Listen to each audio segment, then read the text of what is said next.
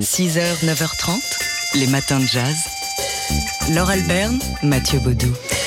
C'est un coup de poing, des mots qui percutent et qui pèsent, ceux du réalisateur Raoul Peck dans l'hebdomadaire Le 1, consacré à cette thématique, être noir en France. Une tribune intitulée J'étouffe. Le réalisateur de I Am Not Your Negro notamment nous parle du racisme, du racisme et de la France. Par quelle extraordinaire magie celle-ci pourrait-elle rester en dehors de ce grand déballage qui a suivi la mort de George Floyd, dit-il.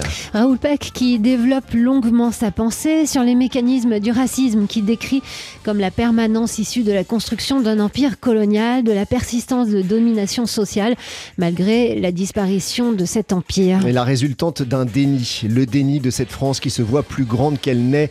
La France se pense encore euh, tout aussi glorieuse, tout aussi sereine, tout aussi vaillante que dans le passé euh, qu'elle se raconte, dit-il. La France est dans le déni car elle refuse d'accepter d'avoir perdu sa place prédominante et son empire. La France est dans le déni et ses enfants n'ont plus le temps. Ses enfants noirs, blancs, jaunes, arc-en-ciel s'agitent. Ils n'ont plus toute la vie devant eux.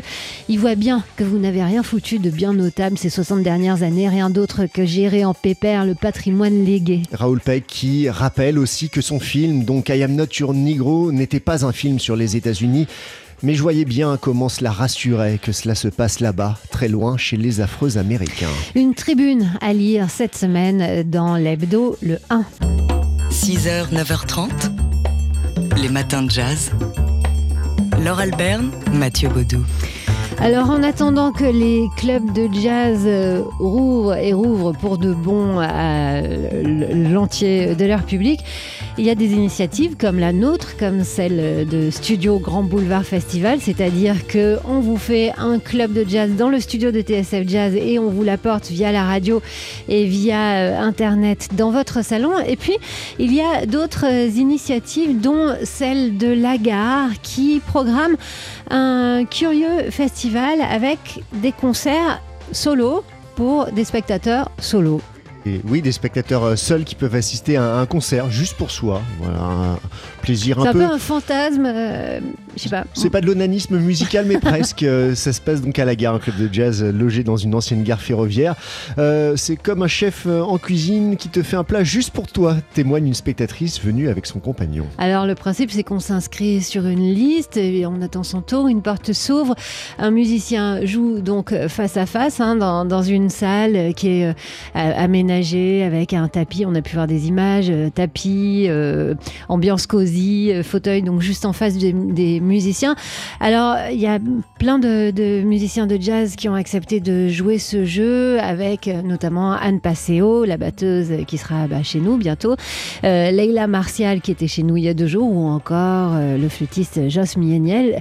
En tout, ça fera 3000 concerts à quelques spectateurs. 3000 concerts à des spectateurs uniques. voilà un moment unique, c'est ce qu'on dit souvent quand on sort d'un bon concert, bah là c'est à prendre au, premier degré. Et ça se passe à la gare, dans le 19e arrondissement à Paris.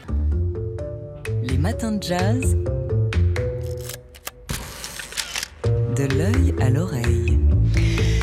Avec, comme chaque jeudi matin, le rédacteur en chef du magazine d'art L'œil, Fabien Simode. Et Fabien, vous poursuivez votre série consacrée aux artistes confinés. Et oui, nous avons déjà parlé d'artistes confinés dans leur atelier, dans un asile ou bien comme Frida Kahlo dans leur souffrance. Cette semaine, je vous propose un autre type de confinement, non plus celui du peintre, mais celui de la peinture, avec un artiste dont vous connaissez peut-être le travail, Francis Bacon. Né en 1909, décédé en 92, Bacon a traversé le XXe siècle et ses conflits. Autodidacte, influencé par le surréalisme et Picasso, l'artiste britannique devient célèbre au lot lendemain de la Seconde Guerre mondiale lorsqu'il peint en 1944 trois études de figure au pied d'une crucifixion. Bacon n'y représente plus de corps mais des monstres informes. Ce tableau, un triptyque de près de 6 mètres, choque à l'époque. Comment peindre en effet avec autant de violence alors que l'on sort à peine de l'horreur du nazisme? Bacon, lui, se demande à l'inverse comment continuer à peindre l'homme quand celui-ci était capable des pires exactions? Dès lors, on ne parlera plus de corps ou de portraits chez Bacon mais de viande et de boucherie. Pour cela, le peintre va mettre en place un vocabulaire plastique qui va faire sa célébrité. Des grands fonds de couleurs vives, orange, jaune ou violet, des corps torturés, des visages déformés et, ce qui nous intéresse aujourd'hui, des figures enfermées dans des sortes de cages transparentes. Car tout autour des portraits qu'il peint, de ses amis Michel Léris, Mick Jagger ou le Freud, Bacon dessine des traits anguleux comme s'il avait emprisonné, confiné ses sujets dans des vitrines. Cet effet qu'il a emprunté au sculpteur Giacometti est renforcé par le vide qui entoure ses portraits. Ces vitrines, nous dit Bacon, sont destinées à enfermer ces modèles pour mieux les saisir. Elle accentue, comme un plan serré de cinéma, la dramaturgie du tableau. Pour les spectateurs que nous sommes, elle nous oblige à ne pas détourner les yeux, à regarder l'irregardable. Et après tout, Laure, n'est-ce pas le sens ultime de la peinture? Fabien Simode, rédacteur en chef du magazine d'art L'œil. Ah voilà, c'est mieux comme Les ça. matins de jazz. De l'œil à l'oreille. Avec vous, Fabien Simode, rédacteur en chef du magazine d'art L'œil. Et on commence avec euh, cette phrase de Cocteau, c'est la mort des statues. Et oui, depuis la mort de George Floyd le 25 mai, des manifestations, des manifestants s'en prennent aux sculptures dans l'espace public comme dans les musées. On les vandalise, on les déboulonne et on tente même de les voler. À Londres, c'est par exemple la statue de Winston Churchill, l'un des, libérateurs pardon, de l'Europe, qui a été recouvert d'humour raciste. Hier, aux États-Unis, c'est une nouvelle effigie de Christophe Colomb que l'on a fait chuter de son piédestal. Quant au musée du Quai Branly à Paris, il a été la cible de cinq manifestants qui ont tenté d'y voler un poteau funéraire Barry du 19e siècle. Dans tous les cas, il s'agit de dénoncer le racisme et la colonisation. Ce mouvement international est jugé si profond que le président Macron a cru bon de devoir rappeler dimanche que la République ne déboulonnerait pas de statut. Pourtant, et c'est là Fabien qu'on a besoin de votre expertise, ce phénomène n'est pas nouveau, il existe depuis que la statuaire existe. Et oui, chaque nouvelle civilisation, chaque nouvelle conquête ou révolution a détruit ou pillé les sculptures en place. Son vandalisme porte un nom, l'iconoclasme. En France, l'exemple le plus connu est la Révolution de 1789 qui a décapité à peu près tous les saints et les rois représentés sur les bâtiments.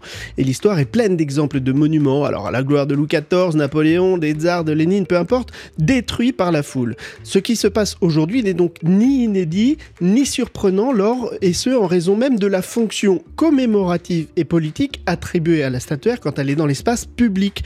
Car détruire revient pour les vandales à déclarer leur ou leur rejet du passé, sans avoir toujours conscience qu'en voulant effacer l'histoire, ils prennent le risque de la voir se reproduire. Alors, pour euh, l'affaire du Quai c'est quand même pas exactement la même problématique. Et oui, c'est le point de, départ est, le même. L'enjeu est différent. En effet, les militants n'ont pas tenté de voler une sculpture du Congo pour la détruire, mais pour dénoncer, je cite, la dépossession de l'Afrique et de ses richesses et pour la restituer. En 2018, un rapport sur la restitution du patrimoine africain, dont nous avions déjà parlé, évaluait à environ 88 000 le nombre d'objets conservés dans les collections françaises provenant de l'Afrique subsaharienne. Un grand nombre euh, ayant bien sûr été acquis durant la colonisation. Alors le sujet est sensible euh, sur un plan, euh, parce qu'il mêle à la fois un plan politique, déontologique, un plan historique, car restituer ce patrimoine ouvrirait la boîte de Pandore et notamment la question de la restitution des œuvres pillées lors des campagnes napoléoniennes, par exemple en Italie ou en Égypte, dont le Louvre est plein. N'empêche qu'il est aujourd'hui sur la table ce débat et qu'Emmanuel Macron s'est déjà engagé à restituer des œuvres au Bénin. Et on suivra euh, cette restitution euh, dans les matins de jazz grâce à vous, Fabien Simode, rédacteur en chef du magazine d'Art L'œil, chez tous les bons kiosquiers.